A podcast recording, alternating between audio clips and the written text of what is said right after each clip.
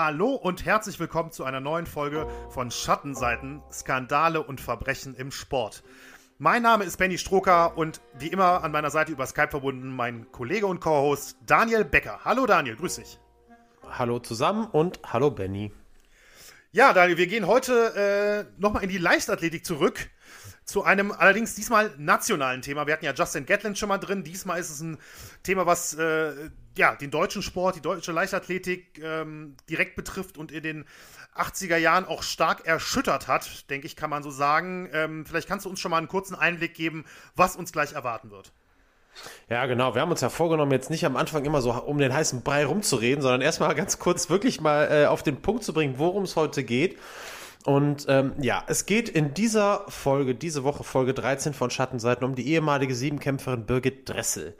Die war Athletin des USC Mainz, also in der Bundesrepublik Deutschland, und starb im Jahr 1987 ähm, mutmaßlich an einem durch Doping ausgelösten Multiorganversagen. Ähm, was es genau damit auf sich hat und vor allem, was die große Hintergrundgeschichte hinter diesem tragischen Einzelfall ist, das wollen wir heute genauer beleuchten. Und ganz besonders freue ich mich darauf, dass wir ähm, heute einen wirklich besonderen Gesprächspartner haben, äh, hinten raus in unserem Podcast. Äh, das gehört nämlich auch noch dazu. Da werden wir uns mit äh, Alvin Wagner unterhalten. Der war in den 1980er Jahren einer der besten deutschen Diskuswerfer. Selber jemand, der Dopingmittel eingenommen hat. Gleichzeitig aber auch jemand, der sehr schnell an die Öffentlichkeit gegangen ist und gesagt hat, hey, auch in der Bundesrepublik Deutschland wird gedopt und äh, der bis heute äh, im Anti-Doping-Kampf äh, wirklich eine immer noch der wichtigsten Stimmen ist. Den werden wir nachher auch noch mal ein bisschen genauer vorstellen, äh, bevor es dazu kommt. Aber das ist so im Großen und Ganzen das, womit wir uns heute befassen. Bevor wir das aber tun, ähm, wollten wir noch einmal ein bisschen zurückgehen auf Feedback, glaube ich, Benny, richtig? Richtig, ganz genau. Denn ähm, wir haben eine Mail bekommen äh, von Robert aus Leipzig, der uns geschrieben hat, dass er erst seit einigen Tagen äh, den Podcast hört, aber äh, uns ja doch ziemlich gelobt hat, geschrieben hat, sehr interessant, unterhaltsam, gut und angenehm gesprochen. Das freut vor allem mich, der ja meistens äh, das Gefühl hat, deutlich zu schnell zu sein mit, mit den Worten. Ähm, und er hatte auch noch eine Frage für uns, denn er fragte, gibt es eigentlich auch Schattenseiten im Kampfsport und dann in Klammern kein Boxen, also außerhalb des Boxens. Und äh, lieber Robert, erstmal vielen, vielen Dank für die Mail, hat uns äh, sehr gefreut. Schattenseiten.podcast.gmail.com. Sei mal eben schnell eingeworfen. Sei mal eben schnell eingeworfen. Ähm, und was deine Frage angeht, ja, es gibt definitiv auch ähm, Skandale und Verbrechen äh, in Kampfsportarten außerhalb des Boxens. Da werden wir sicherlich äh, irgendwann in den nächsten äh, Wochen und Monaten auch mal hier und da den einen oder anderen Fall behandeln. Also da gibt es im, im Mixed Martial Arts gibt's, äh, gibt's diverses, auch wenn der Sport jetzt noch nicht so äh, alt ist, noch nicht die große Tradition hat. Conor McGregor, äh, ja, wird sicherlich dem einen oder anderen direkten Begriff sein, auch im Hinblick auf die ein oder andere Kontroverse, ähm, aber auch im K1 oder im Kickboxen und teilweise auch olympisch, im, äh, im Ringen, im Taekwondo, im Judo oder sogar im Kung Fu, was jetzt natürlich nicht olympisch ist, aber auch da äh, stößt man relativ schnell auf einige, ähm, einige Skandale und Schattenseiten, wie wir so schön sagen. Und von daher, ähm, ja, Robert, definitiv, also kein Problem, da gibt es auch definitiv genug Material und wir werden das sicherlich auch in naher Zukunft oder mittelfristig mal behandeln. Aber wie gesagt, heute sind wir erstmal in der Leichtathletik und ähm, da möchte ich jetzt doch dann das Zepter an Daniel übergeben, der uns den Fall Birgit Dressel ein bisschen genauer vorstellen wird. Ja, genau. Wir gehen in die 1980er Jahre, genauer gesagt in die Zeit zwischen 1978 und 1988. Äh, heute noch bezeichnet als die goldene Dekade des anabolen Dopings. Und ja, die 1980er Jahre oder überhaupt die Zeit äh, vor der Wiedervereinigung ist natürlich auch die Zeit des Kalten Krieges, die Zeit des Kampfes Ost gegen West, Bundesrepublik gegen DDR. Äh, zwei Systeme, die über Jahrzehnte hinweg vor allem immer ihre Unterschiede betont haben und die ihre Rivalität in den Sportstätten der Welt ausgetragen haben. Und weil eben die DDR sportlich ähm, ja, extrem erfolgreich war, äh, in den Jahrzehnten vor der Wiedervereinigung, ähm, wurde die Rivalität natürlich nicht kleiner und wurde natürlich auch in den westdeutschen Medien damals groß gespielt. Was bekannt war damals, auch in der Bundesrepublik, war, dass es eigentlich, also es war ein offenes Geheimnis, dass in der DDR mit Doping oder das Dopingmittel in der DDR äh, zum sportlichen Alltag dazugehört haben. Einsicht in Unterlagen wie heute, in Stasi-Unterlagen hatte man damals natürlich noch nicht, aber manche Dinge waren einfach auch offensichtlich. Ähm, das ging dann so weit, dass man äh, sich gefragt hat, okay, bei Frauen, da trat offen zutage, wie stark körperlich, körperliche Veränderungen waren, wie stark der Haarwuchs wurde, der Muskelzuwachs wurde, dass Stimmen teilweise dunkler wurden. Ähm, all diese Geschichten äh, kennt man, kennt man auch nicht nur aus der DDR. Äh, und alles war immer was, ähm, was, was bekannt war und worüber geredet wurde, worüber auch geschrieben wurde und was auch natürlich Athleten wussten damals zu der Zeit ähm, die natürlich teilweise auch noch dann andere Kontakte hatten, wie das ja heute eigentlich auch so ist. Nur das, was wir in der Zeitung lesen, ist ja noch längst nicht all das, was andere vielleicht wissen. Ähm, und so, und das ist jetzt mal den Strich drunter, war es also früher schon klar und deutlich, in der DDR gehörte äh, Doping dazu. Wie und in welcher Form und dass das nachher staatlich gefördert wurde oder staatlich gewollt war, das war alles noch nicht so klar. Aber dennoch ähm, hatte man das Gefühl, man äh, ist da, man tritt da auf jemanden, ähm, wo man weiß, dass der nicht nur mit fairen Mitteln antritt. Und das ist so ein bisschen, was ich jetzt gerade beschrieben habe, ist so ein bisschen das Bild, was, ähm, was bis heute eigentlich auch noch vorherrscht. Das muss man so sagen. Also der Gedanke an die 1980er Jahre, Anabolus Doping, äh, staatlich gefördertes, staatlich gewolltes Doping in der DDR, ähm, ist was, was eigentlich jeder sofort weiß, wenn es um Doping geht. Aus der Vergangenheit denken, glaube ich, auch einfach unheimlich viele Leute ähm, daran, äh, dass in der oder wie sehr, wie stark in der DDR gedopt wurde. Was aber kaum zur Sprache kommt und was etwas ist, dass der Todesfall von Birgit Dressel, die 1987 im Alter von 26 Jahren gestorben ist, wie wir das eben am Anfang schon mal kurz äh, gesagt haben, was der auf besonders tragische Art und Weise illustriert, ist die Geschichte dass längst das Doping längst nicht nur in der DDR eine Rolle gespielt hat. Ähm, heute weiß man, dass der Tod von Birgit Dressel hätte verhindert werden können und heute muss man auch sagen, dass ähm, sehr, sehr viele, die damals in irgendeiner Form ähm, ihre Hände im Spiel hatten, bei all dem, was dazugehört und bei all dem, was wir gleich noch erzählen, ähm, sich heute ganz klar den Vorwurf gefallen lassen müssen, äh, danach äh, schnellstmöglich wieder zur Tagesordnung übergegangen zu sein. Und ähm, letzten Endes, und das ist dann vielleicht auch schon mal so ein kleines vorweggenommenes Fazit, ähm, die Dinge nicht viel besser gehandhabt haben, als das zu der Zeit damals in der DDR gemacht wurde. Äh, das mal so als kurze Voreinordnung. Ich habe ja gerade schon mal erzählt, dass die ähm, DDR ähm, sportlich extrem erfolgreich war. Wir benutzen das Wort jetzt trotzdem mal, ob das jetzt fair zustande gekommen ist oder nicht. Sportlich extrem erfolgreich war. Ich habe mir mal die ähm, aus der Zeit, die ich eben gesagt habe, mal die vier äh, Olympischen Spiele mal angeschaut und habe mal die Medaillen zusammengerechnet. Also ich habe eben gesagt, wir fangen 1978 an, habe aber jetzt die Spiele von 1976 in Montreal mal mit reingenommen. Also 76 bis 88, dazwischen, äh, also 76 Montreal, 1980 Moskau mit dem Boykott ähm, und vieler westlicher Staaten, 1984 wiederum dann mit dem Boykott vieler äh, Staaten aus dem Ostblock und dann 1988 in Seoul, wo alle wieder dabei waren. Ähm, kann man gut miteinander vergleichen, weil eben sowohl die DDR als auch die BRD bei einer Austragung der Olympischen Spiele nicht dabei waren. Und jetzt wollen wir mal kurz nur die Gesamtzahl an Medaillen äh, nennen. Und zwar hat die DDR in dieser Zeit bei den Spielen 318 Medaillen insgesamt gesammelt, die BRD im Vergleich 138. Also schon ein wahnsinniger Unterschied. Ähm, und natürlich auch erst recht, wenn man dann, ähm, wenn man Größe des Landes, wenn man Bevölkerungsanzahl und so weiter ins Verhältnis miteinander setzt, dann ist das im Prinzip wie umgekehrt. Ja, also ähm, spiegelt also, glaube ich, ziemlich gut wider, wie das Kräfteverhältnis damals wirklich war. Ähm, und ja, welche riesengroße Rolle eben äh, der Sport auch äh, spielte. Damals, heute ist das äh, immer noch so, aber damals, glaube ich, noch einen Ticken mehr, äh, welche große Rolle der Sport spielte äh, in Sachen ja, Repräsent äh, Repräsentation des Landes. Ähm, und gerade ähm, jetzt in Ländern wie der DDR oder auch damals der Sowjetunion spielte das eine unfassbar große Rolle.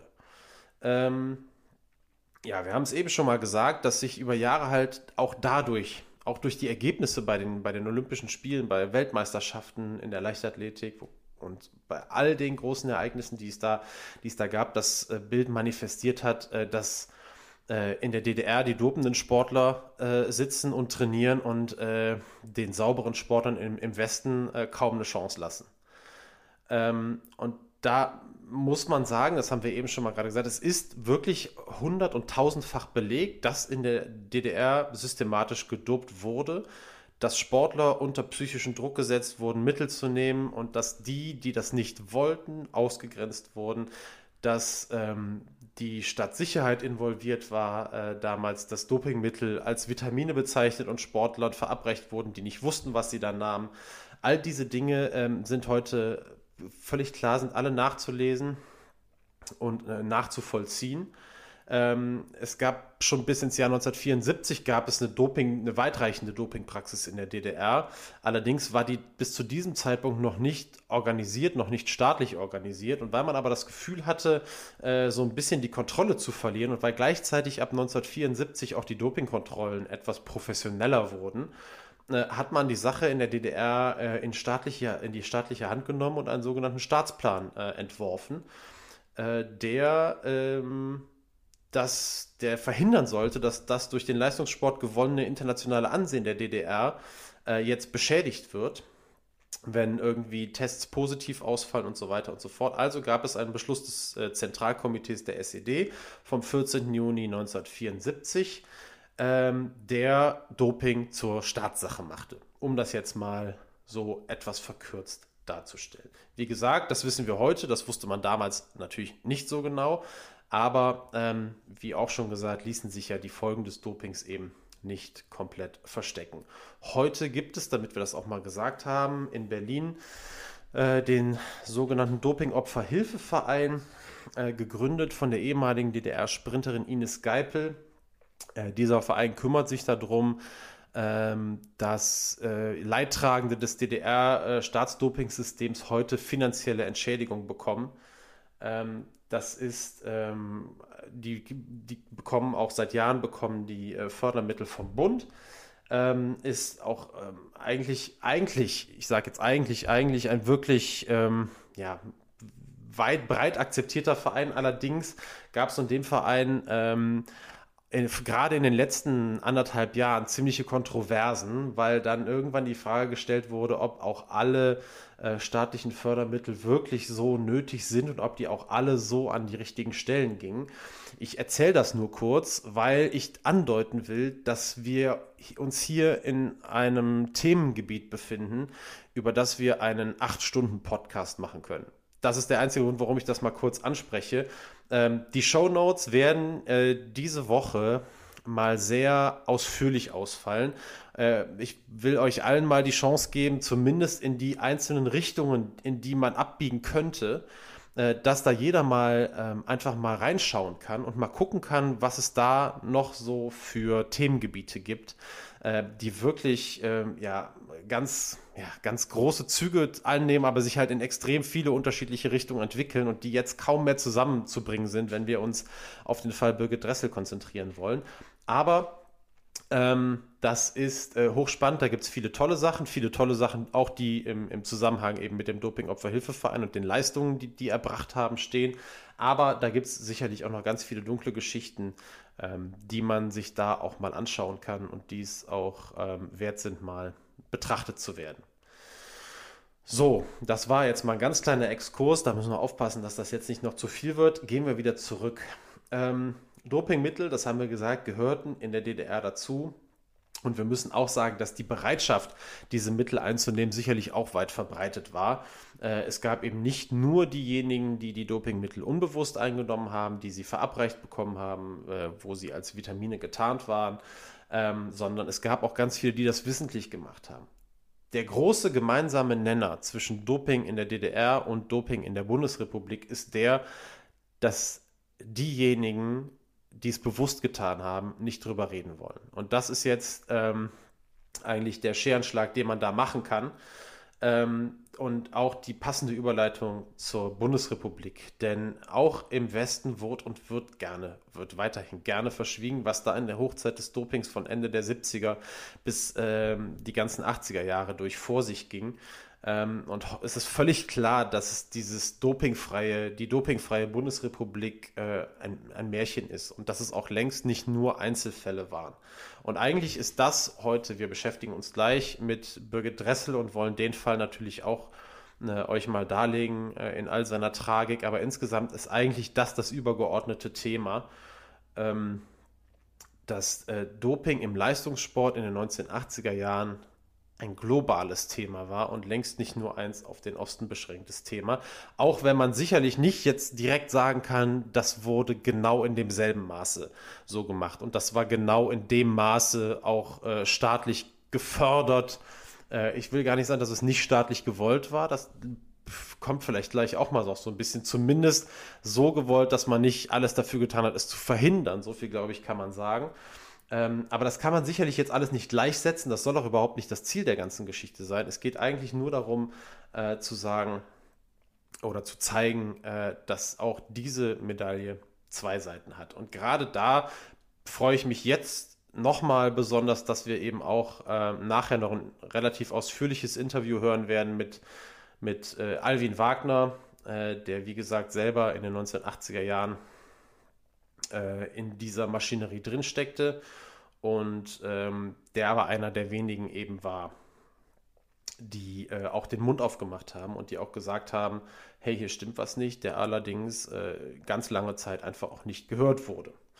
Ähm, zuallererst wollen wir uns aber mit dem Fall beschäftigen, den wir eben schon mal angekündigt haben und der eben eine ganz große menschliche Tragödie ist, und zwar ähm, der Fall von Birgit Dressel, die eben, wie gesagt, im Alter von 26 Jahren äh, ihr Leben verloren hat. Bevor wir dazu da jetzt reingehen, äh, einmal ganz kurz durchatmen, dann geht es weiter mit Birgit Dressel.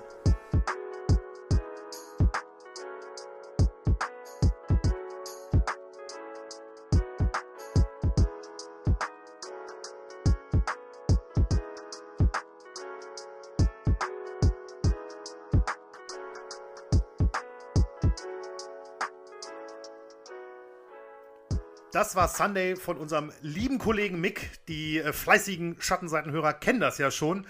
Und äh, jetzt kommen wir zurück zum heutigen Fall. Daniel, äh, Birgit Dressel, jetzt wird es ganz konkret. Stell uns, äh, stell uns die Dame doch mal bitte vor. Birgit Dressel, am 4. Mai 1960 in Bremen geboren, am 10. April 1987 in Mainz gestorben, war, wie wir schon gesagt haben, eine deutsche Siebenkämpferin und Todesursache äh, tatsächlich steht das so relativ ohne Zweifel auch in dem Wikipedia-Artikel drin, an einem durch Doping ausgelösten Multiorganversagen gestorben. Das Multiorganversagen steht völlig außer Frage. Das durch Doping ausgelöst ist äh, halt die Geschichte, um die sich über Jahrzehnte äh, hinweg jetzt äh, äh, die Leute eben einfach auch streiten. Ähm, das ist nicht so, als wäre das heute juristisch anerkannt oder so. da gehen wir dann gleich drauf ein. Ähm, aber mal, ich glaube, ganz wichtig ist auch die, ein, äh, ein, die sportliche Einordnung von Birgit Dressel. Also, wie gesagt, sie startete für den USC Mainz. Das ist im Übrigen für alle die, die sich heute in der Leichtathletik ein bisschen auskennen, der Club, äh, für den auch unser heutiger Zehnkampf-Weltmeister Niklas Kaul an den Start geht. Ähm, man kann nicht sagen, dass Birgit Dressel jetzt zur absoluten Weltspitze gehört hat, aber sie hat eben zur nationalen Spitze gehört und sie war so gut, dass sie bei internationalen Wettkämpfen mit dabei war. Äh, sie war unter anderem bei den Olympischen Spielen 1984 am Start, ähm, stand dort im Aufgebot äh, des Deutschen Leichtathletikverbandes, war auch dabei bei den äh, Heim-Europameisterschaften 1986 in Stuttgart. Und da hat sie auch ihre persönliche Bestleistung mit 6.487 Punkten aufgestellt und den vierten Platz belegt. Um das auch mal kurz einzuordnen, 6.487 Punkte sind schon eine amtliche Leistung. Ähm, das ist in der ewigen deutschen Bestenliste, ist das Platz 17. Ähm, das ist aber auf jeden Fall eine Leistung, die auch heute noch weit über jeder Normerfüllung ist. Also diese ganzen Normleistungen, das heißt, um zu Großveranstaltungen zu kommen, liegen, liegen bei den Frauen meistens entweder bei 6.100 oder bei 6.200 Punkten. Ähm, und da gibt es jetzt im Moment zumindest in Deutschland, äh, außer Caroline Schäfer, keine, die das sicher drauf hat. Also ähm, das mal so ein bisschen kurz zur Einschätzung. Ähm, dass Birgit Dressel also wirklich eine äh, überdurchschnittlich gute deutsche Siebenkämpferin war und ähm, in, in, in, Stuttgart äh, im Hochsprung über 1,92 gesprungen. Das ist noch so eine andere Leistung, die ist ziemlich ähm, erwähnenswert, denn das ist schon eine Höhe, die auch Spezialistinnen erstmal, in, erstmal schaffen müssen. Also auch da haben wir jetzt in Deutschland äh, vielleicht drei, vier, die das regelmäßig springen und die sind keine Siebenkämpferinnen. Also äh, das eine Spezialdisziplin innerhalb des Siebenkampfes, das gibt es aber immer im Siebenkampf und das sind häufig, ist das der Hochsprung oder der Hürdenlauf. Das sind meistens so die Disziplinen, äh, bei denen äh, Siebenkämpferinnen so besonders gut sind. So, das mal kurz so wirklich zur sportlichen Einordnung. Da weiß man, wo Birgit Dressel so ungefähr stand und gerade so 1986, ein Jahr vor ihrem Tod, ähm, wirklich ähm, im Moment, das muss man sagen, da ihre äh, sportliche Höchstleistung abgeliefert. So, wie man jetzt allerdings weiß, eben auch und vor allem, vielleicht vor allem äh, dadurch, dass sie jahrelang Dopingmittel zu sich genommen hat. Und hier ist ein Name ganz besonders wichtig und dieser Name ist Armin Klümper. Armin Klümper war Arzt und Professor an der Universität Freiburg. Und ähm, ja, über den erzählen wir nachher nochmal oder jetzt gleich im, im, im weiteren Verlauf äh, ganz konkret noch. Wer das war, der spielt wirklich, muss man sagen, äh, die absolute Schlüsselrolle in dem Fall, aber überhaupt auch ähm, in, in den ganzen 1980er Jahren ist das eine extrem prägende Figur und auch später noch. Und alles, was wir jetzt sagen, oder sehr viel, was wir jetzt sagen, ähm, bezieht sich auf ähm, ja, ein Dokument, das diese ganzen Hintergründe deutlich genauer erfasst als, äh, als alle anderen äh, Dokumente das können. Es ist nämlich ein ähm, Gutachten der Universität Freiburg, ein wissenschaftliches Gutachten im Auftrag der Albert-Ludwigs äh, Freiburg von Andreas Singler das da heißt Armin Klümper und das bundesdeutsche Dopingproblem, strukturelle Voraussetzungen für illegitime Manipulationen, politische Unterstützung und institutionelles Versagen. Wenn man sich den Titel mal auf der Zunge zergehen lässt, dann haben wir, glaube ich, ganz gut zusammengefasst, was wir jetzt eigentlich den ganzen Podcast über schon gehört haben. Es geht um Armin Klümper, illegitime Manipulation, Doping, politische Unterstützung, ich glaube, da haben wir eben auch schon relativ gut dargelegt, ähm, dass es eben nicht nur in der DDR der Fall war. Und institutionelles Versagen, darauf kommen wir ganz sicherlich äh, auch gleich nochmal ein bisschen genauer zu sprechen, wenn es nämlich darum geht, ähm, wie wurde das Ganze eigentlich aufgearbeitet. Äh, dieses Gutachten, äh, ich weiß nicht, ob ich es gerade gesagt habe, hat ungefähr 500 Seiten. Ähm, ich packe euch das auf jeden Fall in die Show Notes rein. Das ist ein PDF. Wer da Interesse dran hat, ähm, der kann das äh, sich gerne angucken. Der Fall Birgit Dressel kriegt dann natürlich ein eigenes Kapitel, das ungefähr 30 Seiten in Anspruch nimmt. Und diesem Kapitel vorgeschaltet gibt es auch nochmal ein zehnseitiges Kapitel über unseren späteren Gesprächspartner Alvin Wagner, ähm, den wir äh, nachher ja, wie gesagt, selber dann noch zu Wort kommen lassen. Deswegen sprechen wir jetzt über den Fall Birgit Dressel. Und ich glaube, am besten ist es, ähm, wenn ich euch den ähm, Einstieg in das Dressel-Kapitel einmal kurz vorlese. Der Todesfall der Leichtathletin Birgit Dressel im Jahr 1987 ist, obgleich umfangreich dokumentiert, letztlich exakt nie aufzuklären gewesen. Eine eindeutige Verantwortlichkeit für den Tod der an einem toxisch-allergischen Geschehen verstorbenen Siebenkämpferin war nicht zuschreibbar. Es kann aber kaum einen Zweifel daran geben, dass Klümpers, wir haben den Namen eben gehört, Armin Klümpers jahrelange polypragmatischen, Behand polypragmatischen Behandlungen geeignet waren, zum tödlichen Geschehen beizutragen.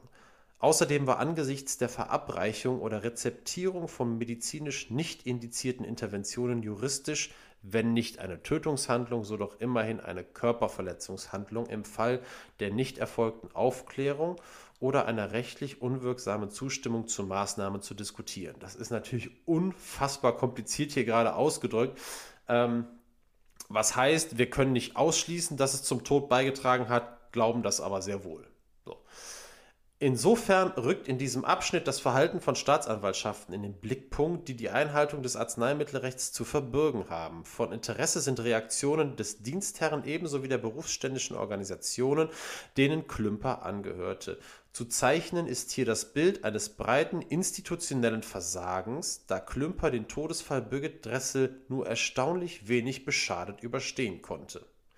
Selbst ein aufsehenerregender Todesfall, in dessen Zusammenhang medizinisch nicht indizierte Behandlungen Klümpers bis hin zur Einnahme von anabolen Steroiden durch die Athletin kritisch diskutiert wurden, vermochte den Arzt nicht zu stoppen. So, also wir wissen, Armin Klümper ist verwickelt und Armin Klümper wird aus dieser, äh, aus dieser Geschichte sehr oder relativ unbeschadet herauskommen.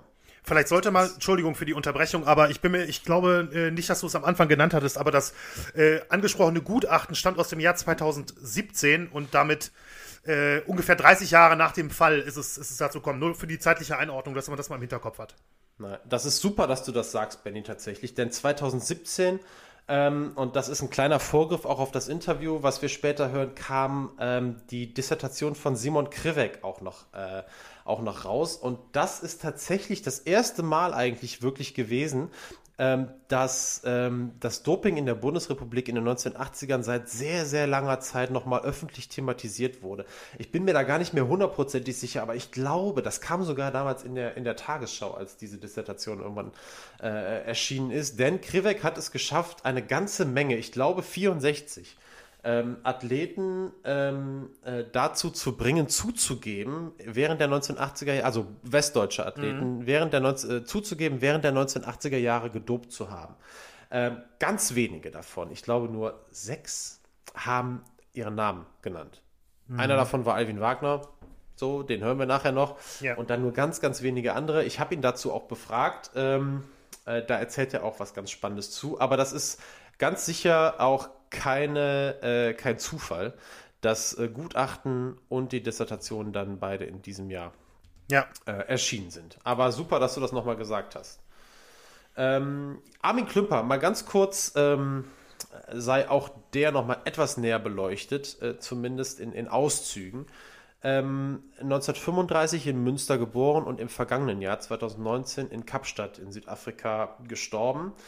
Ähm, es heißt in seinem Wikipedia-Artikel, dass ähm, das Doping westdeutscher Spitzensportler in den 1970er Jahren, und da muss man jetzt ganz sicher die 1980er Jahre auch noch mit reinnehmen, bei den Freiburger Sportmedizinern Armin Klümper und Josef Keul, das ist übrigens der andere, äh, der da eine ganz große Rolle noch gespielt hat, auch im Fall Alvin Wagner, ähm, hat sich das auf, bei diesen beiden konzentriert. Bis zu den Dopingvorwürfen Mitte der 90er Jahre galt aber Armin Klümper in Deutschland als renommierter äh, Sportmediziner, obwohl es 1987 eben die Ermittlungen im Todesfall Birgit Dressel schon gab, die seit 1981 seine Patientin war.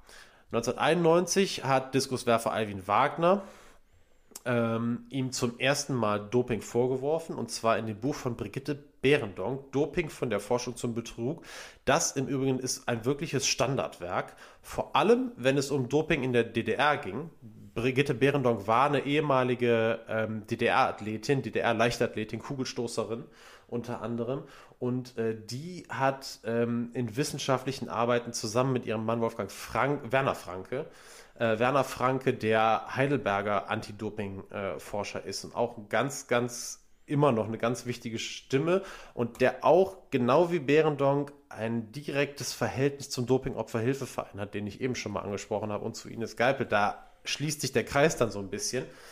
Äh, in diesem Buch also hat Alvin Wagner ähm, dem Armin Klümper zum ersten Mal Doping vorgeworfen. Klümper ist aber tatsächlich erst im Jahr 1997 äh, so wirklich über das Doping-Thema gestürzt, als nämlich die Hürdensprinterin Birgit Hamann erklärt hat, dass äh, äh, Klümper ihr ohne ihr Wissen Wachstumshormone gegeben habe. Tatsächlich hat auch da, und das ist auch, das ist auch so was, das kam auch in den 80er Jahren schon, ähm, gab es äh, einen, ja, entrüstende Antworten äh, darauf. Unter anderem eine Zeitungsanzeige zur Verteidigung Klümpers wurde veröffentlicht, die von namhaften Sportlern wie Eberhard Ginger, und jetzt kommen noch ein paar bekanntere Namen, Wolfgang Overath, Hansi Müller, Jürgen Hingsen, Jürgen Hingsen, auch ehemaliger Zehnkämpfer, Christian Schenk, Zehnkampf-Olympiasieger von 1988, Lars Riedel, Diskuswerfer und Rolf Milser unterzeichnet war. Darin, im Jahr 1997, wird Klümper als leidenschaftlich, äh, leidenschaftlicher Patientenarzt bezeichnet. Er stelle den Patienten in den Mittelpunkt und orientiere sich ausschließlich am Krankheitsbild und weise einen ausgeprägten medizinischen Ethos auf. Das haben die geschrieben und unterschrieben. Mit der Anzeige, die diese Sportler eben unterzeichnet haben, sollte laut den Verfassern Neid, Missgunst und Diffamierung öffentlich entgegengetreten werden.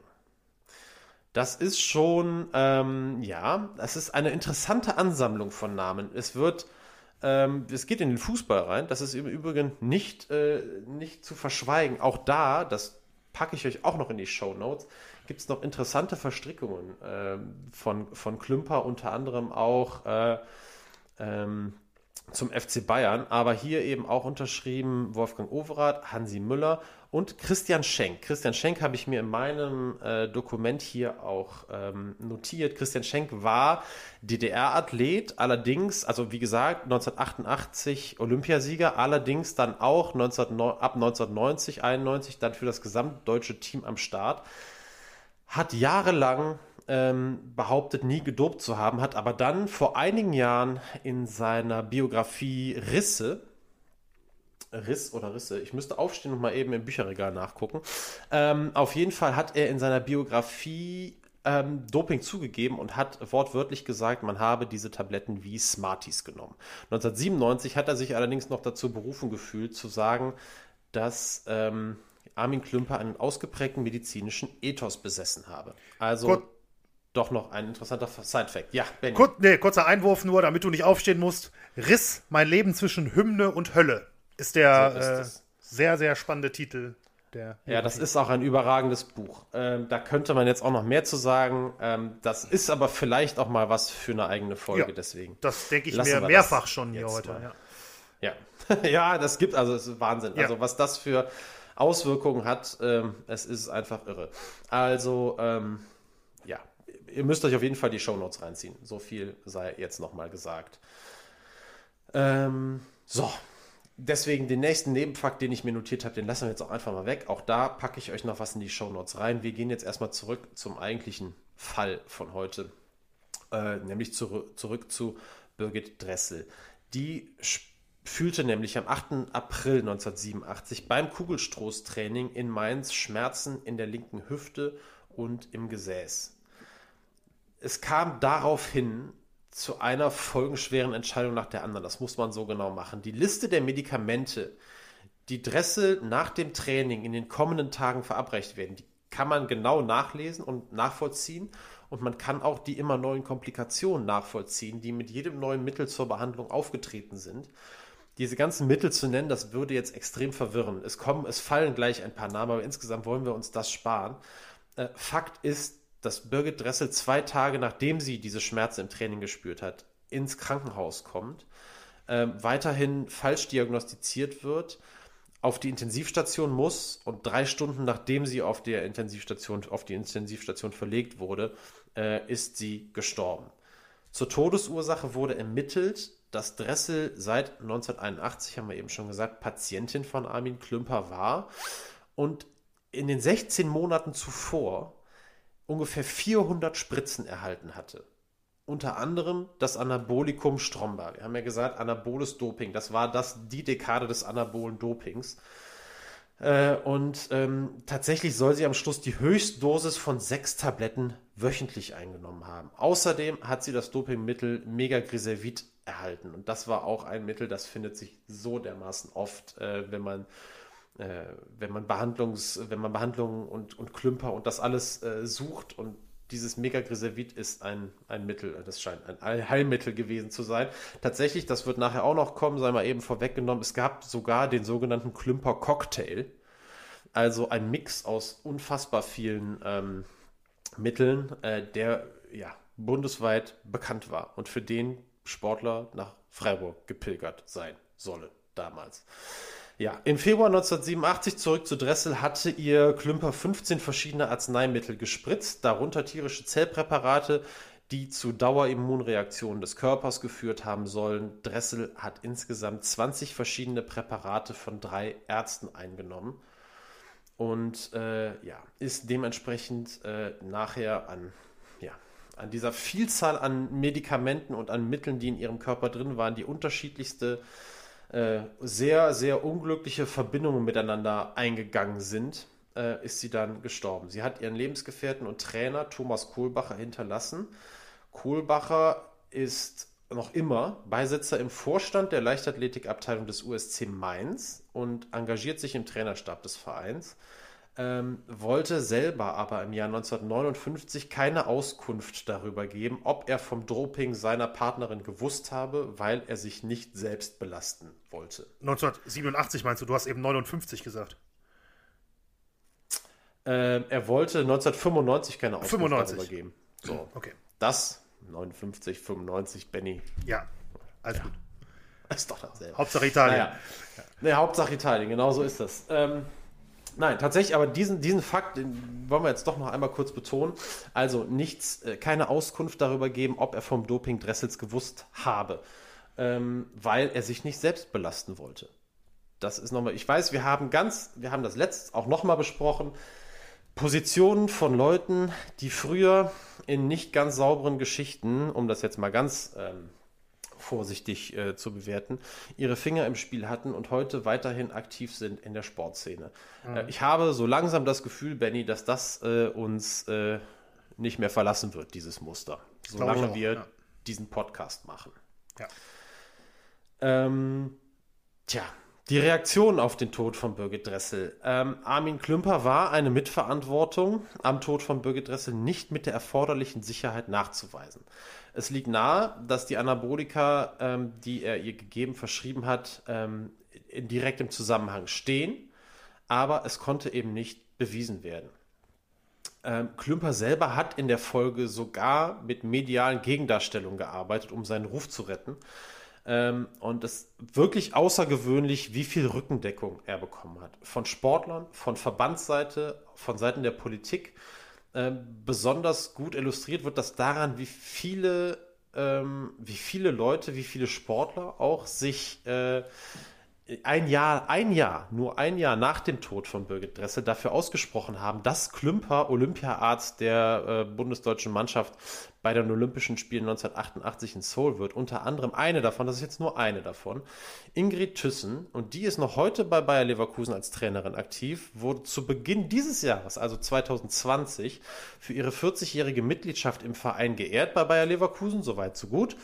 Bei der Laudatio, so kann man das nachlesen in einem Text auf RP Online, wurde sie unter anderem für ihre starken Leistungen bei den Olympischen Spielen 1984 in Los Angeles und 1988 in Seoul gelobt. 84 wurde sie sechste, 88 wurde sie achte. Also auch heute freut man sich in der größten Leichtathletikabteilung noch darüber, äh, über einen achten Platz der ehemaligen Klümper-Verteidigerin Ingrid Thyssen in Seoul. So, zurück zu Klümper. Ähm, recht schnell wurde tatsächlich im Fall Dressel ein Strafverfahren wegen fahrlässiger Tötung gegen Unbekannt und jetzt kommt's eingestellt. Und äh, mit der Einstellung dieses Verfahrens und auch noch eines anderen Verfahrens wegen Körperverletzung, wenn ich mich richtig erinnere, ähm, schien man sich mit und mit äh, auf die Version einigen zu wollen an den wichtigen Stellen, dass Dressel eben durch überdosierte Schmerzmittel ähm, gestorben ist und nicht auf äh, einen ursprünglich auf Dopingmissbrauch äh, zurückzuführende Ursache äh, oder Ursache für ihren Tod war. Es gab einen, also einer der ganz wenigen, die damals eben nicht sofort zur Tagesordnung übergehen wollten. Das war der damalige äh, Präsident des Deutschen Leichtathletikverbandes, Eberhard Munzert. Der war nämlich derjenige, der nach dem Tod von Birgit Dressel Klümper nicht für die Olympischen Sommerspiele 1988 nominieren wollte. Äh, Das Ergebnis der ganzen Geschichte wissen wir jetzt. Äh, Es haben sich extrem viele Leute für Klümper eingesetzt, äh, während äh, Munzert sich durch seine äh, Unbequemheit im Verband isoliert hat. An manchen Stellen heißt es sogar, dass er nachher rausgemobbt wurde und kurz vor den Olympischen Spielen 1988 ist er zurückgetreten. Also derjenige, der versucht hat, äh, Klümper eben nicht mit zu den Olympischen Spielen 1988 mitzunehmen. Mhm. Es wird also, es zeigt sich hier, eigentlich blieb die ganze Geschichte für Klümper wirklich mehr oder weniger folgenlos, zumindest bis ins Jahr 1997 rein, was wir eben gesagt haben. Wir wissen auch, ich will das jetzt nur einmal sagen, wir wissen auch, dass äh, der Dopingskandal um das Team Telekom im Radsport auch seine Wurzeln in Freiburg hat. Das sei jetzt mal gesagt, das ist nicht so richtig sicher, wie Klümper da involviert war.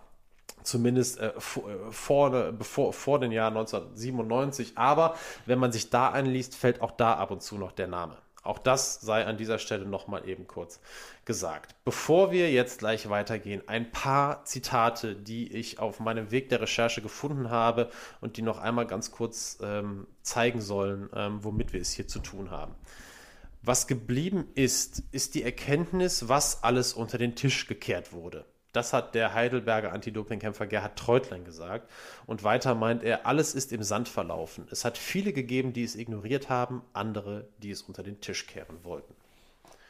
Weiter gibt es noch äh, das Zitat, die deutschen Leichtathleten und der DLV haben Birgit Dressels Tod und das dabei amtlich dokumentierte und bekannt gewordene Anabolika-Doping erstaunlich schnell verdrängt, gewissermaßen als persönlich peinlichen Einzelfall zu den Akten gelegt. Das hat die eben schon mal kurz äh, genannte Brigitte Behrendonk in ihrem Buch Doping von der Forschung zum Betrug, das haben wir eben auch schon genannt, ähm, geschrieben. Ähm, Treutlein, den wir eben schon gehört haben, hat gesagt, ihr Tod hätte ein Mahnmal gegen Doping sein können. Stattdessen wurde es zu einem Mahnmal für die Scheinheiligkeit des Systems und der relevanten Handelnden. Jetzt, äh, Benny, bin ich froh, dass wir noch mehr Zitate kriegen. Mhm. Ähm, und zwar aus erster Hand und von einem, der, wie gesagt, schon in der Vergangenheit ähm, ja, einen ganz besonderen Blick auf die, auf die Geschichte hat und hatte, ähm, weil er eben mittendrin steckte. Und bevor wir uns das Interview mit Alvin Wagner anhören, will ich, ähm, will ich den euch mal ganz kurz vorstellen. Also der ähm, Alvin Wagner ist am 11. August 1950 in Melsungen geboren, wo er tatsächlich auch heute noch lebt. Ähm, war deutscher Diskuswerfer und hat sich auch im deutlich weniger bekannten Schleuderballwerfen versucht. Aber im Schleuderball, äh, mit dem Schleuderball hat er am 21. August 82 mit einer Weite von 86,92 Metern den noch heute gültigen Weltrekord aufgestellt. Ähm, Im Diskuswurf war er fünfmal deutscher Meister hat bei den Olympischen Spielen 1984 in Los Angeles teilgenommen und ist dort Sechster geworden. Und ähm, hat 1987 seine persönliche Bestweite mit dem Diskus aufgestellt. 67,80 Meter hat er weit geworfen.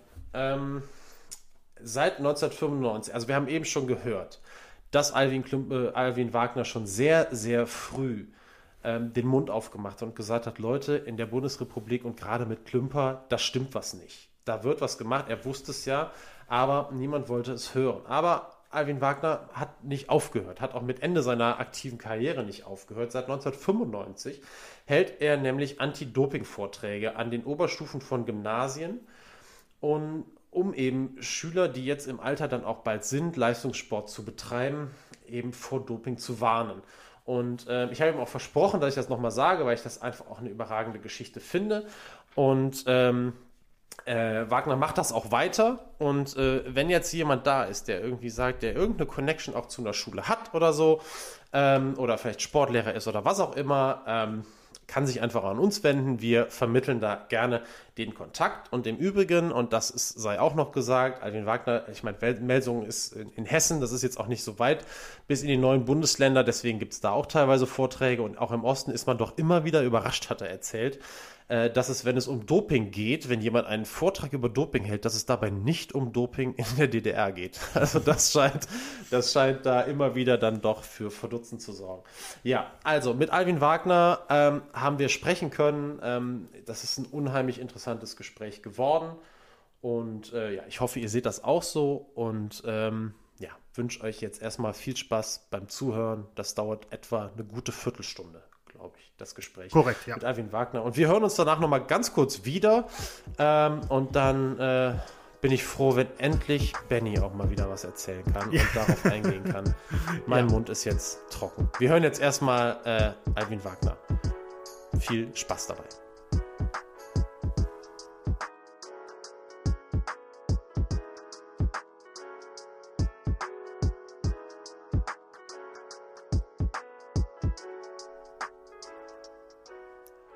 Herr Wagner, als die Umstände des Todes von Birgit Dressel, die im Jahr 1987 gestorben ist, klar waren, haben Sie im Nachhinein gedacht, oh verdammt, das hätte mir auch passieren können?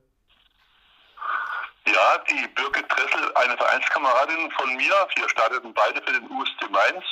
Ich hörte von ihrem Tod 1987, ich glaube es war April, ich war gerade in den USA im Trainingslager.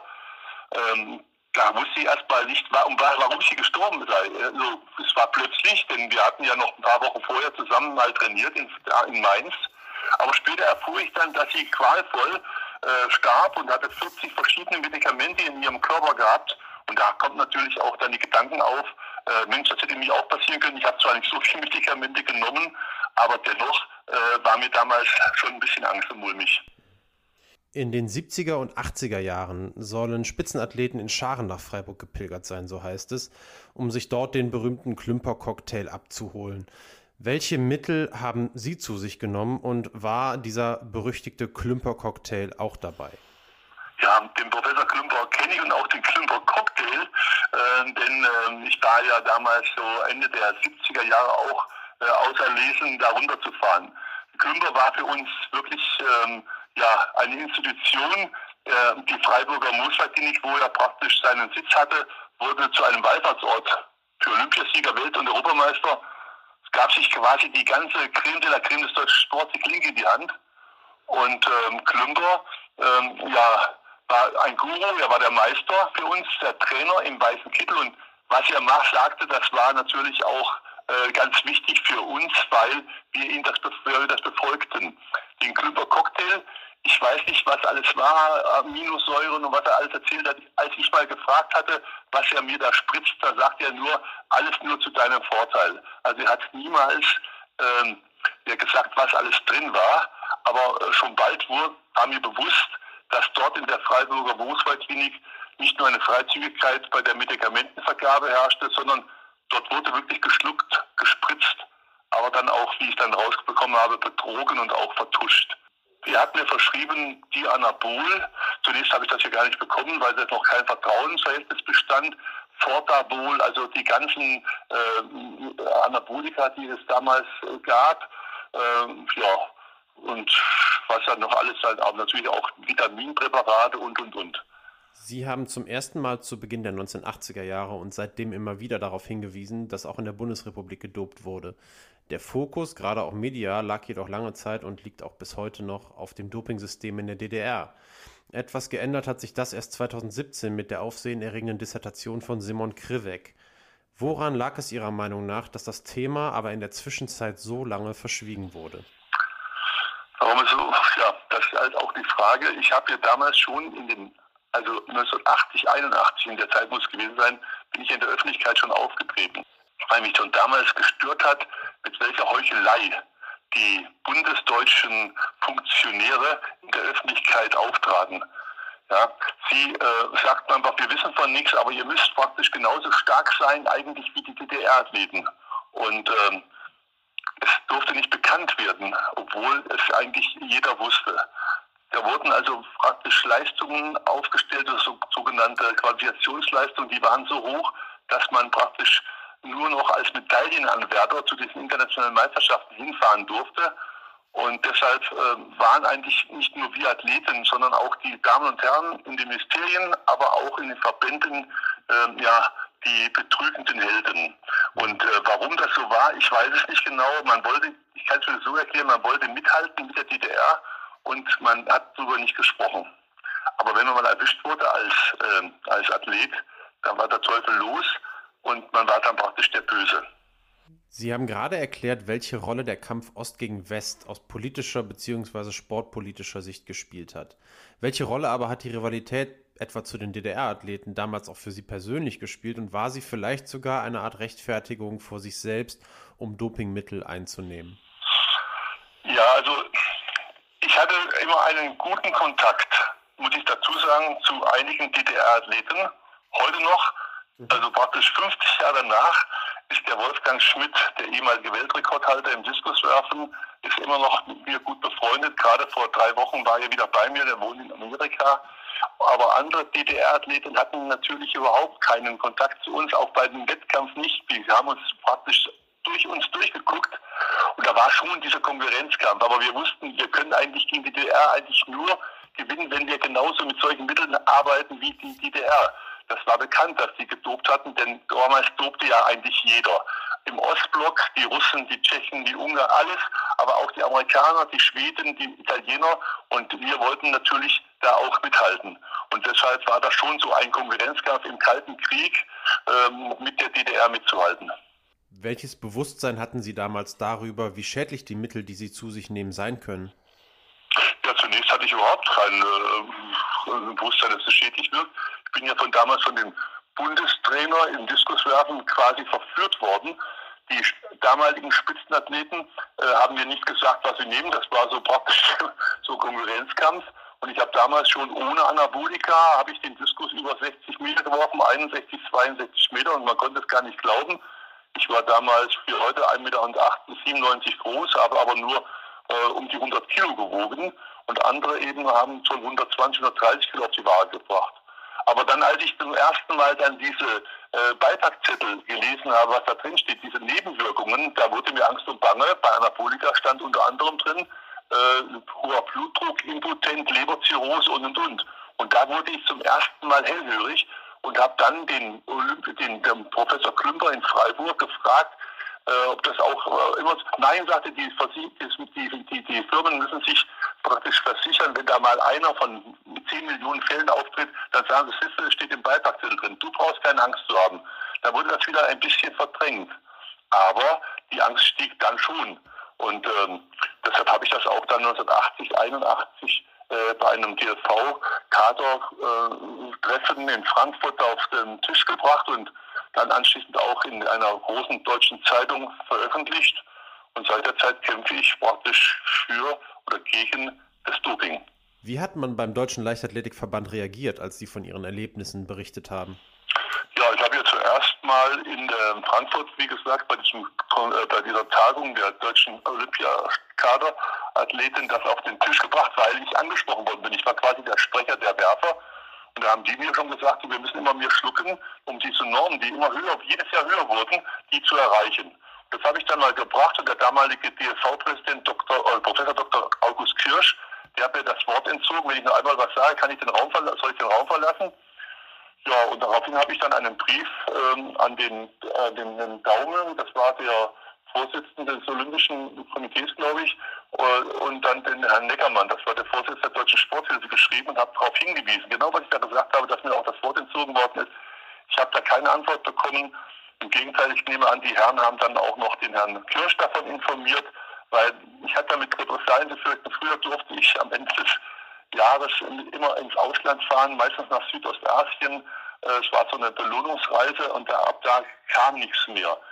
Und dann bin ich an die Bildzeitung da stand also groß eine Schlagzeile, ich glaube es war 1980, 81, äh, Diskuswerfer Wagner klagt an, wir müssen immer mehr Pillen nehmen, um die Normen zu schaffen. Und da habe ich ihm gedacht, jetzt wird alles äh, praktisch wachgerüttelt werden, die Politiker werden an mich rantreten, das Fernsehen wird kommen, die Sportreporter werden fragen, aber es geschah nichts. Im Gegenteil, ich bekam einen Brief vom Deutschen Leiterverband von dem Rechtsrat Dr. Laurenz und der mir gesagt hat, wenn ich noch einmal sowas in der Öffentlichkeit behaupte, gibt es ein Ausschlussverfahren vom Deutschen Leiterverband. Und ich mich, ich sollte mich sofort melden, warum, weshalb ich so das sage. Und dann habe ich gesagt, okay, das mache ich auch und habe dann Unterlagen, ich habe ja alles als Polizeibeamter, hebt mir ja viel auf, habe ich die Unterlagen aufgehoben, also Medikamente, äh, Rezepte von dem Professor Klümper aus Freiburg, Schreiben vom Deutschen Leichtathletikverband, wo erklärt wird, hier heute ist Länderkampf und dann stand unten drunter auch noch, es sind auch Dopingkontrollen vorgesehen, Vorsicht oder so ungefähr. Und das habe ich Ihnen als in Kopie geschickt. Und seit der Zeit habe ich nichts mehr vom Deutschen Leichtathletikverband gehört, weil ich praktisch, ja, vielleicht war es eine Benötigung, gesagt, wenn ihr mich rausschmeißt, fliegt der ganze Laden in die Luft. Mhm. Und dann habe ich nichts davon gehört, habe natürlich aber auch das Pech, dass man sehr nachtragend war. Das habe ich auch später dann erst erfahren. Ich war ja dann auch später noch äh, Schiedsrichter im, äh, ja, sag ich mal, ich war früher Schiedsrichter, Ausbilder vom Deutschen Leichtathletikverband, habe dann bei den deutschen Europameisterschaften der Schiedsrichter äh, im Diskuswerfen gewesen und dann hat man mich einfach abserviert. Also wirklich kalt lächelnd gesagt, nee, das kann man nicht machen, der wird nicht weiter und dann hat man mir die Sache gekündigt.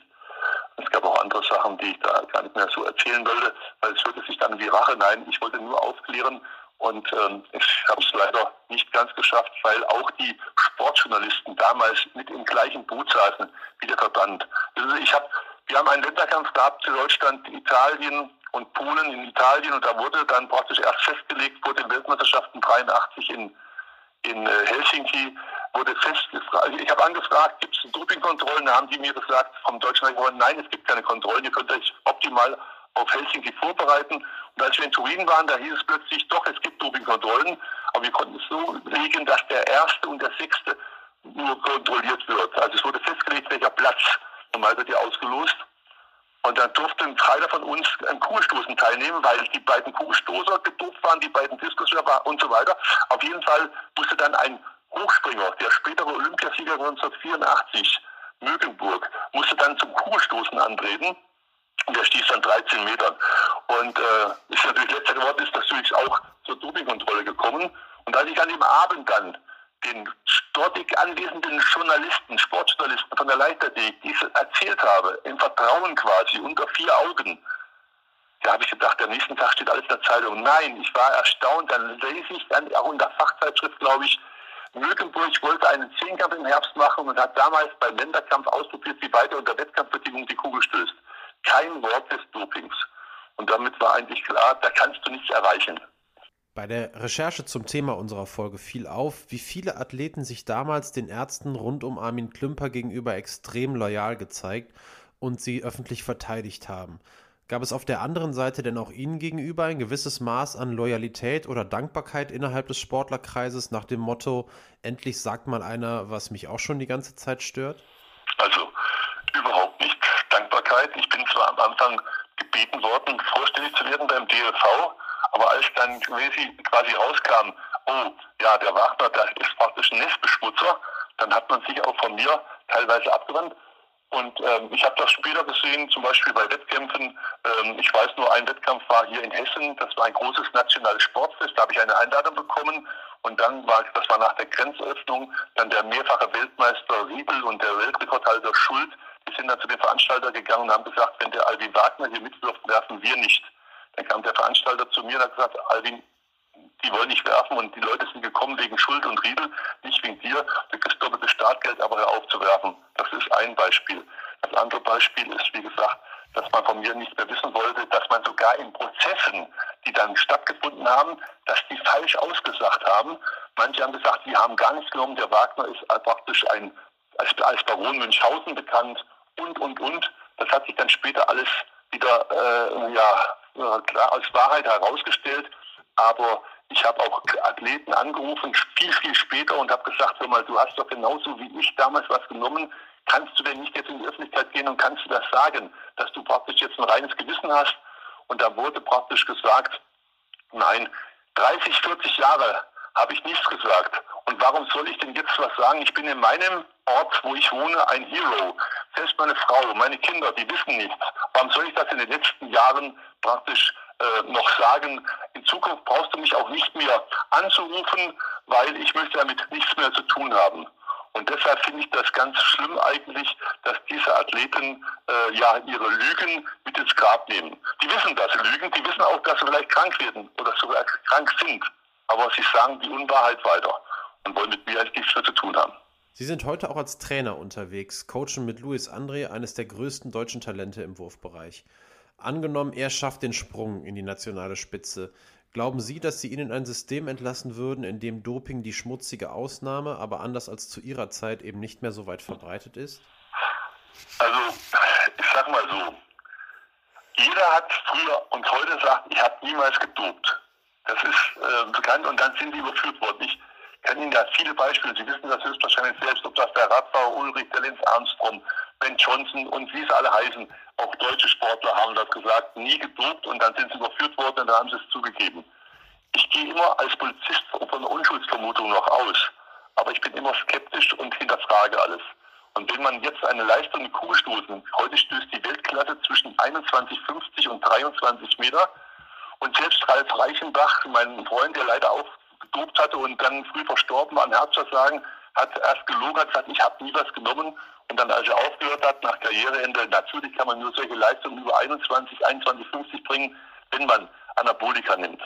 Und da muss man eben die Frage stellen, äh, auch den entsprechenden, dann ist auch der Luis André, sollte er wirklich mal so weit kommen, ist ja dann weit über 20. Das heißt mit anderen Worten, er ist volljährig, er hat einen klaren Blick. Also ähm, das muss er selbst wissen, was er macht. Alle, die sagen, sie haben nichts genommen, sind bei mir skeptisch, wenn sie eine Weltklasseleistung bringen. Das kann ich sagen. Und deshalb wird es Doping immer geben, solange es Sport gibt.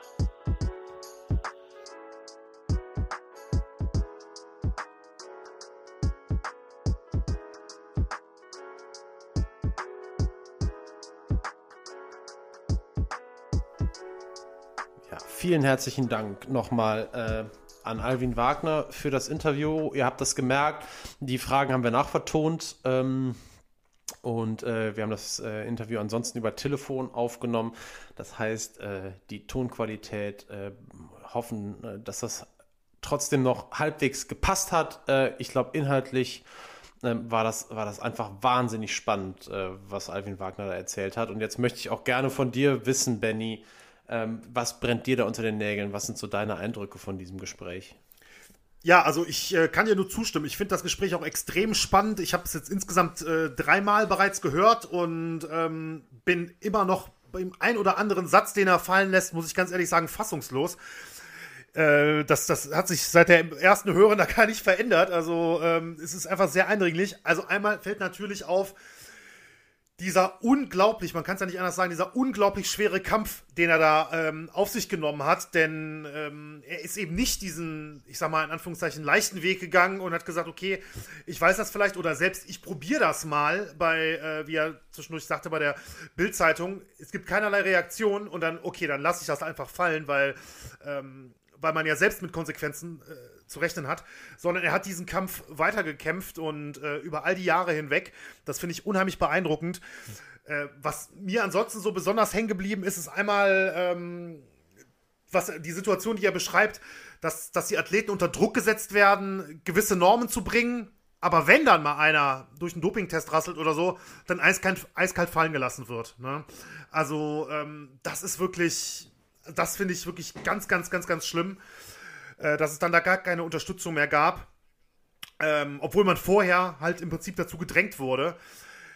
Dann ist mir einmal ähm, als, als zweiter Punkt auch, ähm, bin ich ein bisschen erinnert worden an unsere allererste Folge, an die, an die Festina-Affäre, wo ähm, ich ja mal zwischendurch mal äh, Tyler Hamilton äh, zitiert habe, der davon von einem Wettrüsten äh, im Doping sprach mhm. in, der, in der Radsportwelt.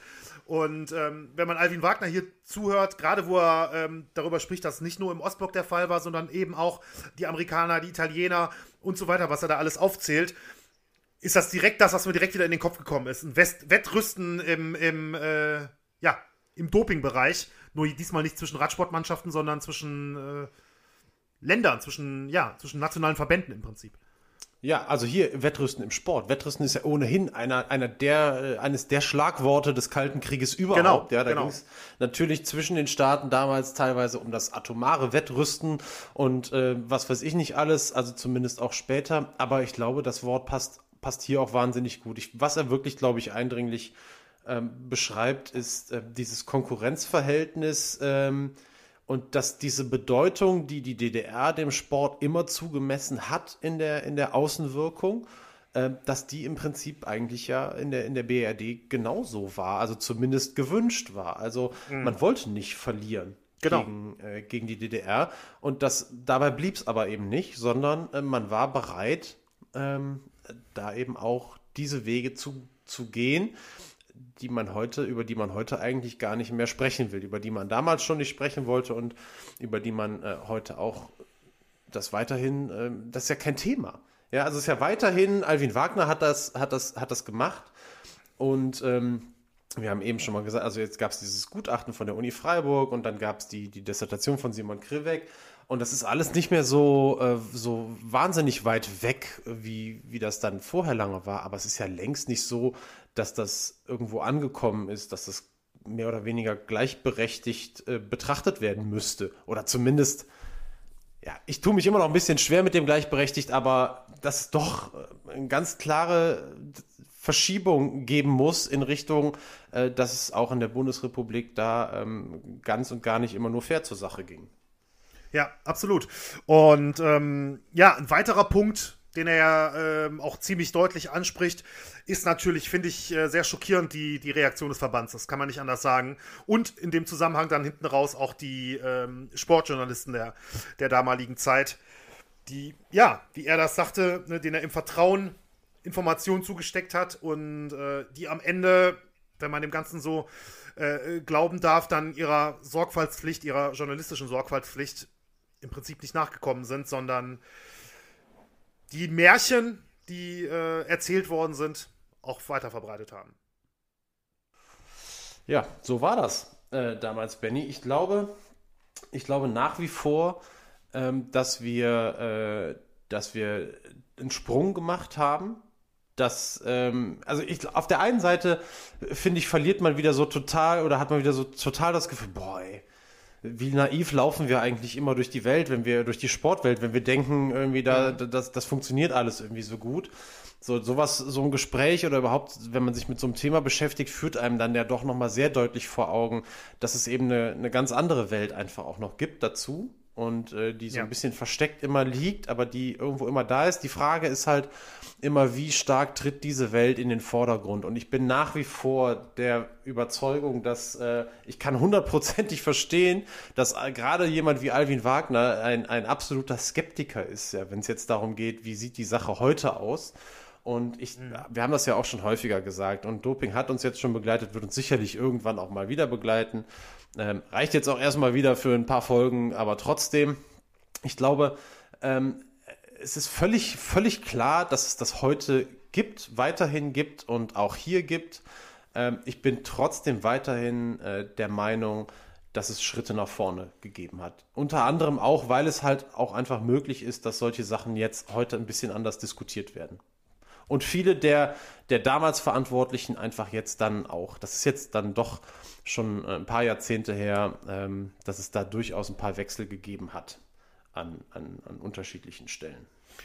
Ja, und ich habe zumindest äh, den Eindruck äh, in, in vielen Bereichen, dass der äh, Aufklärungswille von, von gewissen Seiten doch größer ist. Also ich. Ähm also die Medien halten sich da nicht mehr zurück. Das glaube ich, das, nein, kann man, das, kann man, das muss das, man auch so sagen. Das ist auch gut so. Also, ja, ja. Äh, Haben, immerhin muss man auch sagen, also jetzt um nochmal auf Birgit Dressel äh, zurückzukommen, da hat sich ja der Spiegel, äh, muss man jetzt auch mal betonen, auch wahrlich nicht zurückgehalten. Also da ja, ist ja, die sind ja mit Klümper richtig aneinander äh, geraten damals. Und heute, wie du das richtig ansprichst, ja, ganz genau. Oder ähm, auch wenn es im aktuellen Sportstudio ähm, mal, mal einen Gast gibt, einen Mediziner gibt. Du hast vorhin äh, Trautlein und Werner Franke natürlich auch angesprochen. Ähm, engagierte Kämpfer in, de, in dem Bereich. Alvin Wagner, der Vorträge darüber hält.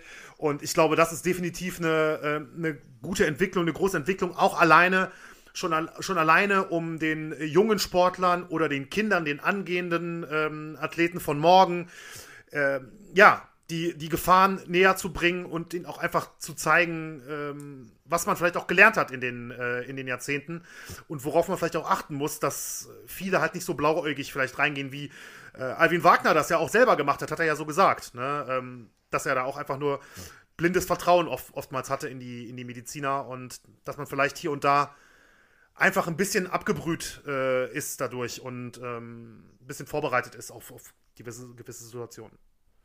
Ja, total. Ich finde es auch einfach wichtig, immer wieder sich, sich so ein bisschen damit auseinanderzusetzen, dass man das alles nicht vergisst und ähm, dass mhm. man das auch dann immer mal wieder weitererzählt. Und ähm, ich glaube, Alvin Wagner, der macht auch keinen Hehl daraus, dass er da einfach auch damals auch was falsch gemacht hat. Das ist, ist dann auch einfach so, ich glaube, er ist jetzt auch nicht derjenige, der dann behauptet, äh, ja, nee, hör mal, ich wusste davon gar nichts und so. Das kriegt, kriegt man ja mit, ja. Er wusste das. Ja.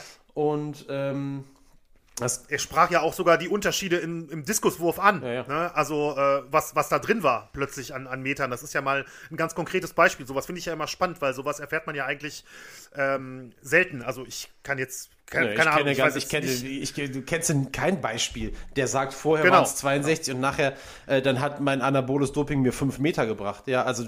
Genau, das, genau. Äh, oder ja. ich bin plötzlich drei Minuten schneller Alp DS hochgefahren oder so mal als, als ja. äh, plumpes Radsportbeispiel. Ja. Also richtig, das fand ich, fand ich mal sehr spannend, muss ich sagen, dass man das mal aus erster Hand erfahren hat, ja. Ja, aus dem Grund dann jetzt noch einmal vielen Dank an Alvin Wagner und vielen Dank euch allen fürs Zuhören. Ähm, Benny, ich hoffe, das ist in Ordnung, dass wir jetzt hier langsam die Schlussmusik, unseren Winking Weasel Ja. hier einleiten. Ja, ja. Und, richtig. äh, Er muss auch mal benannt werden jetzt, ja. finde ich auch. Total. Ja, absolut. Genau. Und nächste Woche geht's dann weiter mit Folge 14 von Schattenseiten. Folge 14 nächste Woche, ganz genau. Ähm, wir, du hast es schon angesprochen, wir verlassen äh, das Doping, gehen äh, etwas mehr in den, ich sag mal vorsichtig, Krimi-Bereich. Ähm, so kann man das vielleicht, äh, kann man das vielleicht nennen. Ja, Ja, kein Krimi ohne Mord, oder? Benny? ja, richtig, richtig. Es gibt, es gibt einen Mordfall in der, in, der, in der 14. Folge, aber das soll jetzt auch als, als Spoiler schon mal reichen. Und ähm, ja, ansonsten wie gesagt, vielen, vielen Dank fürs Zuhören. Äh, schreibt uns weiterhin gerne äh, per Mail oder auch über die sozialen Medien. Alle weiteren Infos findet ihr in den Show Notes jeder Folge. Und gerne eine Bewertung bei äh, iTunes abgeben. Genau. Und gerne eine Bewertung bei iTunes abgeben. Vielen Dank fürs Danke Zuhören. euch. Bis nächste Ciao. Woche. Tschüss.